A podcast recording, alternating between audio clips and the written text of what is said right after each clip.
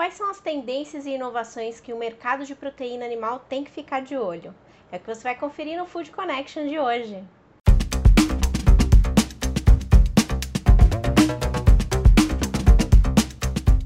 Food Connection no ar, o programa para toda a cadeia de alimentos e bebidas e essa semana especial para o mercado de proteína animal. Afinal, hoje começa a imersão digital da Tecnocarne. Quer ficar por dentro dessa programação exclusiva, cheia de webinars, palestras técnicas, conteúdo exclusivo, e-book e muito mais? Tecnocarne.com.br faz a sua inscrição gratuita para você ter acesso à nossa plataforma Tecnocarne Experience. Aqui no Food Connection a gente também vai trazer conteúdos exclusivos e e-books especiais lá na nossa plataforma de conteúdo, foodconnection.com.br. Para acompanhar, se inscreve no nosso canal e ativa as notificações para você ficar por dentro dos nossos episódios. Hoje, falando sobre tendência e inovação no mercado de proteína animal.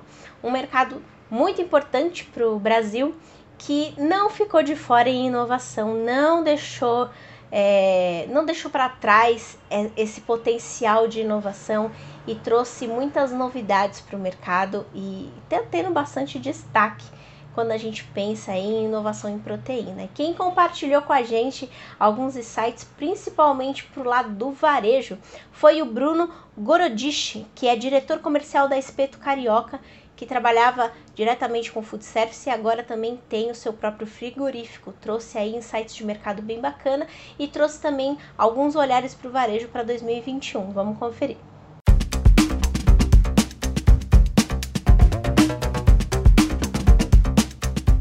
Queria saber como que foi esse 2020 para o mercado de carnes e como que isso, é, todos esses acontecimentos, né, como que eles impulsionaram a inovação no mercado de carnes.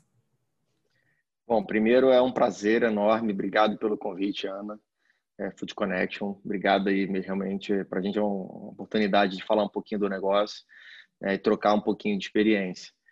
A gente, a gente já está nesse ramo né, há mais ou menos 10 anos, mas como, vamos dizer, como cliente, quase cliente final, como intermediário, né? Onde a gente consome a carne nos nossos restaurantes, transforma ela e entrega para o cliente. E aí, há cerca de um ano e meio atrás, a gente adquiriu aí um frigorífico e que pudesse transformar a carne é, com tempero e cortes, etc., entregar isso para nossa rede, que a gente tem uma rede de restaurante. E aí a gente conseguiu emplacar isso. Isso tem mais ou menos dois meses que inaugurou é, depois de um ano e meio aí de processo em CIF e outros mais.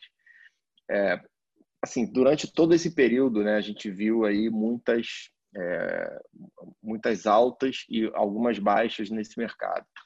Né? É, hoje a gente está realmente num momento bem, é, bem difícil do ponto de vista econômico, não só pela crise que a gente viveu, mas é, pela questão de oferta e demanda fora do país está muito alto, né?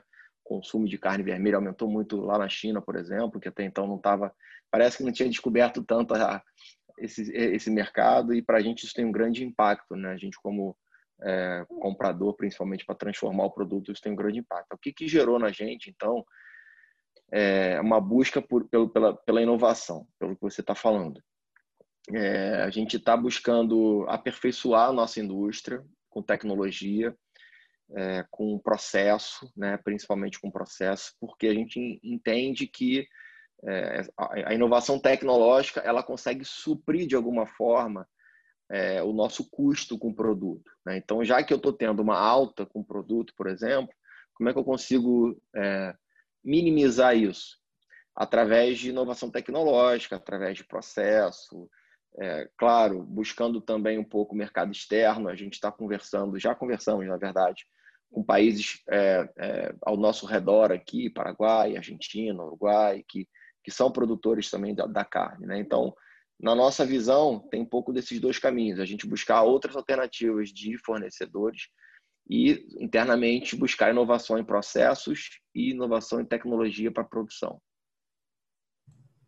Como que vocês têm percebido o comportamento do consumidor? Ele está mais atento à qualidade? Ele está mais atento à embalagem de, de carne? Como que vocês têm percebido essa, essa movimentação? Boa pergunta. A gente é, é nítido assim, para a gente como o consumidor está mais exigente em todos os, segmentos, todos os segmentos, todos os sentidos, inclusive. É, se a gente entrega para ele um produto, por exemplo, no nosso caso aqui, a gente transforma a carne e coloca ela é, no espetinho, né, no formato espetinho. É, o cliente se se recebe algum lote que por alguma razão está um pouco com mais gordura na carne, e quem é consumidor de carne sabe que a gordura faz parte, que, que até dá um certo sabor a mais, né? uma maciez, uma suculência, mas tem cliente que é mais exigente, nega isso, reclama. Então, o cuidado que a gente tem que ter na produção e principalmente na ponta, lá na qualidade, é muito alto em relação a isso. A gente já teve alguns feedbacks é, para mim, todo feedback, ainda que tenha um viés negativo, é um feedback positivo. Então, a gente já teve alguns feedbacks positivos, né, ainda que fossem reclamações de produto, que fez a gente rever alguma parte do processo, ou até então, ou até mesmo algum parceiro, algum fornecedor parceiro que está entregando um produto para a gente que não faz é, jus, que não está no nível de qualidade que a gente espera, mas já tivemos algumas mudanças de lote por questão de parceria, de produto que veio não veio tão bom, então a gente começou a, a, a, colocar uma lista de fornecedores que tem mais a ver com o que a gente deseja em termos de qualidade.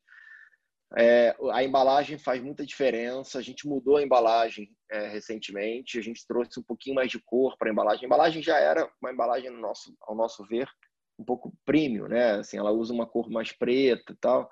Isso traz um, um pouco de é, de refino, né? O produto parece um produto mais premium.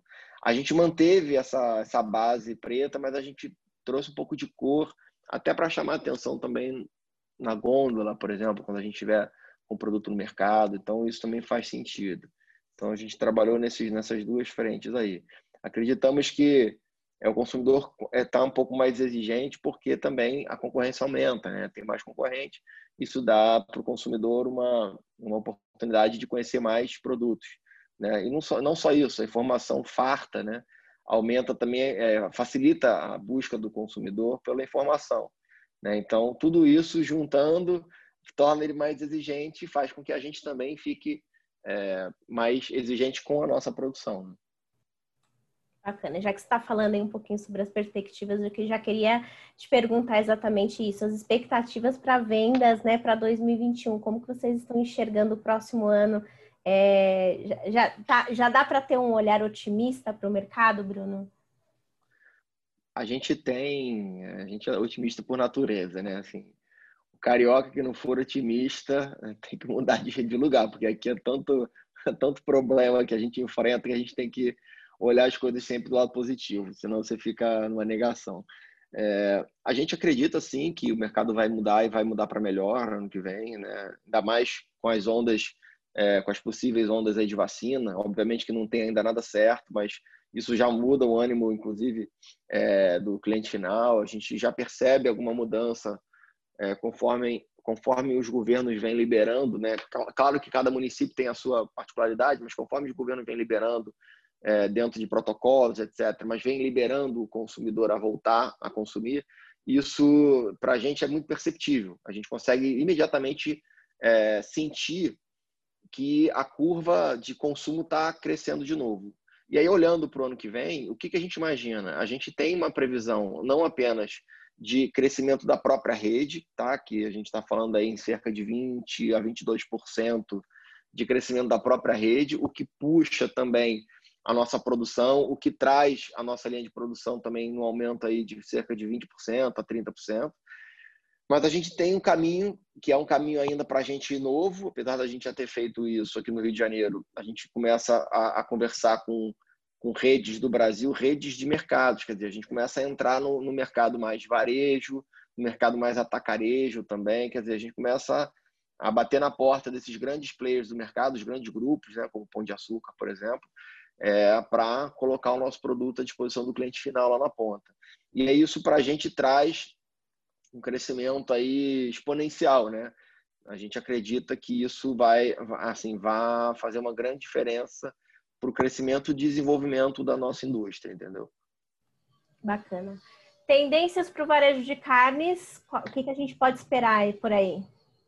Eu acredito muito nos cortes, viu? Acho que a grande tendência é, ainda é a, a, os cortes mais premiums, né? Os, a, o, o, o gado ali, o black, né? O, black angus, por exemplo, que ainda, ainda é tido como uma carne muito, muito longe aí do público de classe mais baixa e tal. Mas eu acredito na entrada desse produto com mais força, tá? Eu acho que é, não apenas o cliente vai comer, é que nem cerveja artesanal há anos atrás. Né? Antes era para gostos específicos e para públicos com poder aquisitivo específico. Mas depois a coisa foi democratizando. Eu acredito nisso. E, a gente tem um papel importante nisso. A gente quer democratizar também é, a carne, né? a gente quer trazer esse acesso. Por exemplo, hoje no, na nossa rede, a gente entrega é, um espetinho de cordeiro. Né? Se você comprar carne de cordeiro no mercado, as peças que são vendidas são peças com peso caro, que é, peso alto, o que gera um produto mais caro. Então isso limita o acesso ao produto. No nosso negócio não, a gente consegue entregar um espetinho de 100 gramas para um cliente. Então ele consegue experimentar o produto de que é um produto premium por um, por um preço acessível para ele, né? Ainda que ele não faça todo dia o consumo de um cordeiro, ele consegue pelo menos experimentar. Então isso é importante porque gera nele a experiência, democratiza. Então, o nosso papel também é esse. A gente vai, a gente já tem no nosso pipeline aí uma previsão de entrada desses cortes mais nobres, né, com carne black, né, o que na nossa visão é uma tendência de mercado, a gente trazer esses cortes para dentro, obviamente democratizando isso. Pode ser que venha com preço, ah, vai vir com preço acima do que é o normal hoje? Sim, vai vir. Mas como a gente vai entregar o produto de uma maneira é, simples, né, como o nosso cardápio é, pede, assim, é mais acessível isso, né? Gera essa acessibilidade para o é, pro, pro cliente final consumir, experimentar, enfim, e ter essa experiência.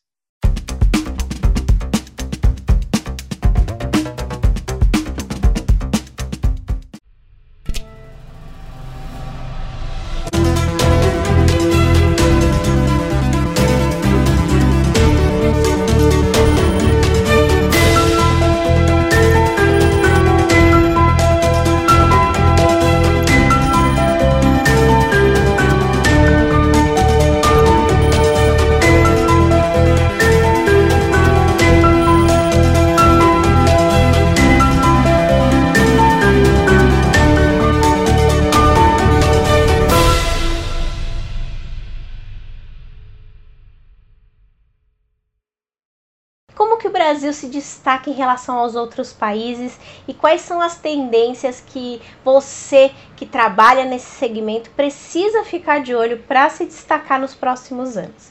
Quem compartilhou essa, esses insights foi o Thiago Albino, que é CEO do iSoug, que é um marketplace para venda de carnes. Bem bacana, um bate-papo bem legal com diversos insights e tendências aí para você ficar de olho e ainda trouxe aí algumas dicas para você ser ainda mais inovador no seu negócio. Vamos conferir.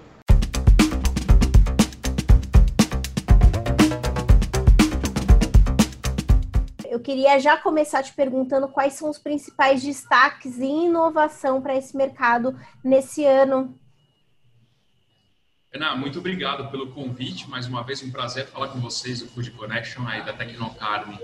Bom, esse ano, basicamente, a gente está vendo que tudo está pautado com as vendas online.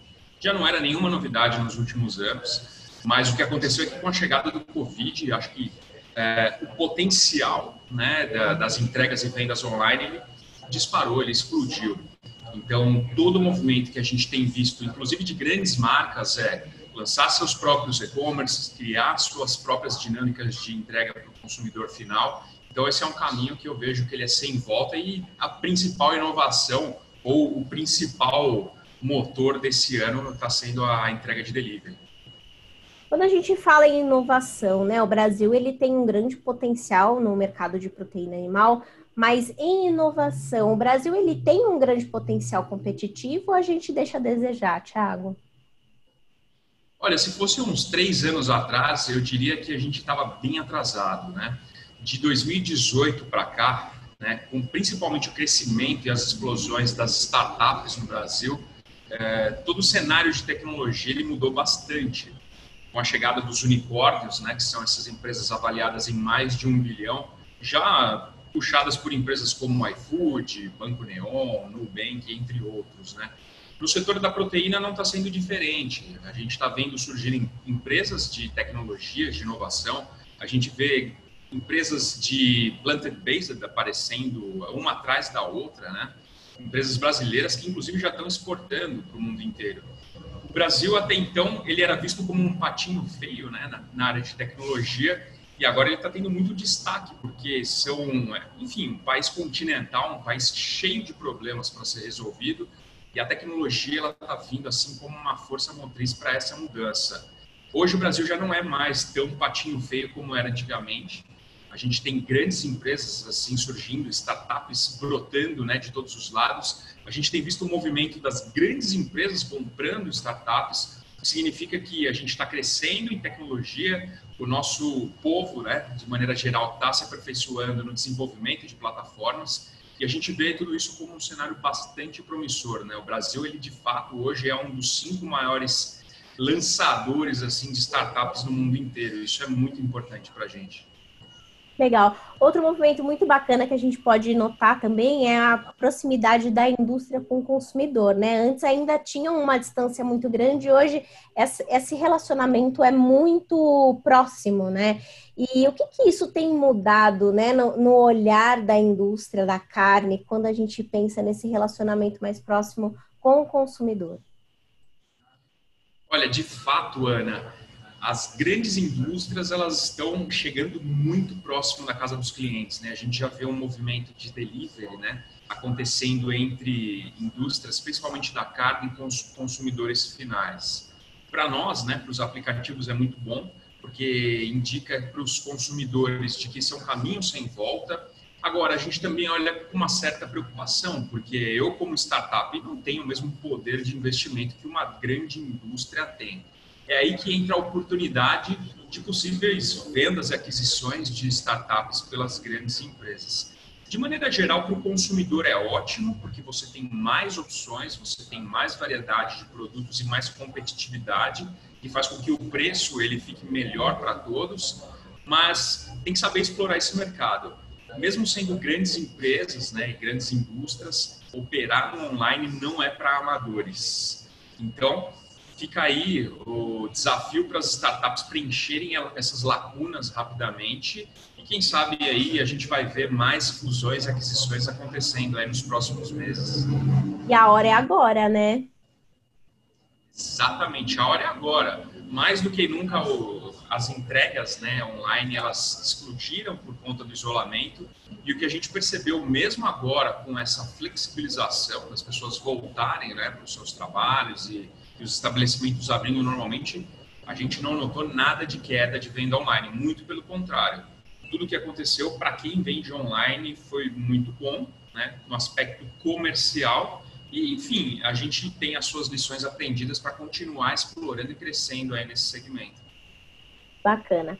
Bom, já que a gente já, já tem noção que o Brasil tem total potencial de inovação, eu queria falar um pouquinho sobre as tendências, né? 2020 trouxe aí um grande desafio, a gente passou por, está passando por uma crise muito grande, mas eu queria saber para 2021, o que, que, as empresas precisam ficar de olho, o que está vindo de tendência por aí no mercado de proteína? Bom, principalmente no mercado de proteína, a gente tem visto um movimento muito forte de sustentabilidade e agora também está sendo motivado por essas soluções de planted-based, né? A gente já viu aí os grandes frigoríficos e produtores lançando as suas linhas de produtos de proteína à base de planta, né? hambúrguer de planta, carne moída de planta e, e entre outros. E, e, várias startups, várias empresas pequenas de tecnologia lançando os seus próprios produtos. Acho que principalmente no segmento da proteína precisa se olhar bastante eh, a questão da sustentabilidade, a rastreabilidade dos produtos, que é algo essencial para quem está consumindo ter essa visibilidade da onde aquela carne está vindo e precisa ficar de olho sim é, nesse segmento de planted based que para mim é um caminho sem volta. Aqui no iSog, planted based já representa 30% das nossas vendas. Então a gente já tem olhado isso com bastante atenção, bastante critério, bastante carinho e em breve a gente deve lançar uma linha própria de produtos de proteína à base de plantas. Então, para 2021, acho que as vendas online elas vão continuar crescendo. Precisa estar de olho aí nessas startups que estão trazendo essas novas soluções, tanto de proteína quanto ovos que não tem nada de origem animal, queijos que não tem nada de origem animal. Enfim, é um caminho sem volta para se ficar de olho. Bacana. E para ser um bom empresário nesse mercado de proteína animal, né, para inovar, quais são as suas dicas que você pode compartilhar aqui com a gente, Thiago? Bom, em primeiro lugar, é realmente se especializar nos produtos em que vende. É, a gente, enfim, cansou de ver aí empresas lançando os produtos e sem a preocupação de uma experiência completa. O que, eu chamo de uma experiência completa? Até então a gente via as grandes marcas lançando produtos, mas não se preocupando com a última milha, sempre olhando para a venda, para o food service, para os grandes atacadistas e varejistas. Para as indústrias é importantíssimo se comunicar melhor com esses clientes tecnológicos, é importante realizar pesquisas o tempo todo com essa base de clientes para entender o que, que eles buscam. Para nós está muito claro, esses clientes eles querem sim comprar online, eles querem receber um conforto de casa o mais rápido possível e com o melhor preço possível. Então, para as grandes indústrias, tem que olhar para essa para essa nova mudança de comportamento dos clientes e tentar se adaptar. Óbvio que só lançar um sitezinho na internet não é o suficiente, só lançar um e-commerce não é suficiente. Você precisa ter rede e malha de distribuição e aí existem várias possibilidades para se trabalhar. O que a gente tem percebido de fato das grandes indústrias é um movimento muito forte de migração para online, algo como você comentou há pouco que não existia, que seriam as marcas grandes entregando na casa dos clientes. Mas eu acho que isso é um caminho natural, acho que isso é um caminho sem volta. E para os pequenos produtores, para aqueles que são né, os pequenos empreendedores, o que dá para fazer para competir com esses caras é ter uma experiência muito impecável e muito superior ao que a gente tem com as grandes marcas.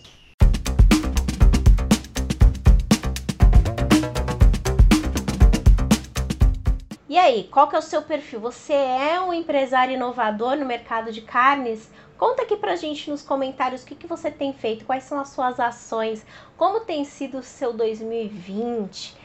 Compartilha conosco aí os seus insights, as suas dicas. Quem sabe você não pode inspirar outros empresários aqui e ajudar a movimentar esse mercado. Pra, é, antes da gente terminar aqui o nosso episódio, eu queria já deixar uma sugestão. A gente tem um e-book é, para você fazer o download gratuito lá na nossa plataforma de conteúdo, que vai falar sobre os hábitos de consumo de proteína animal e os reflexos na produção um e-book bem bacana com diversos insights que vão te ajudar também aí nesse finalzinho de ano e para já fazer algumas projeções para o próximo ano, que já tá logo aí, né? Então, dá uma olhada, o link está na descrição desse vídeo, mas acessando o nosso portal você também encontra facinho, facinho. Amanhã volto com mais um episódio aqui muito bacana falando um pouquinho sobre o churrasco, né, a paixão do brasileiro, com algumas dicas para você impulsionar a sua venda de carnes. Lá na plataforma Tecnocarne Experience também temos uma programação exclusiva para você. Confere lá no nosso site tecnocarne.com.br. Fica por dentro de tudo. Então amanhã já sabe, te espero aqui no Food Connection. Até logo!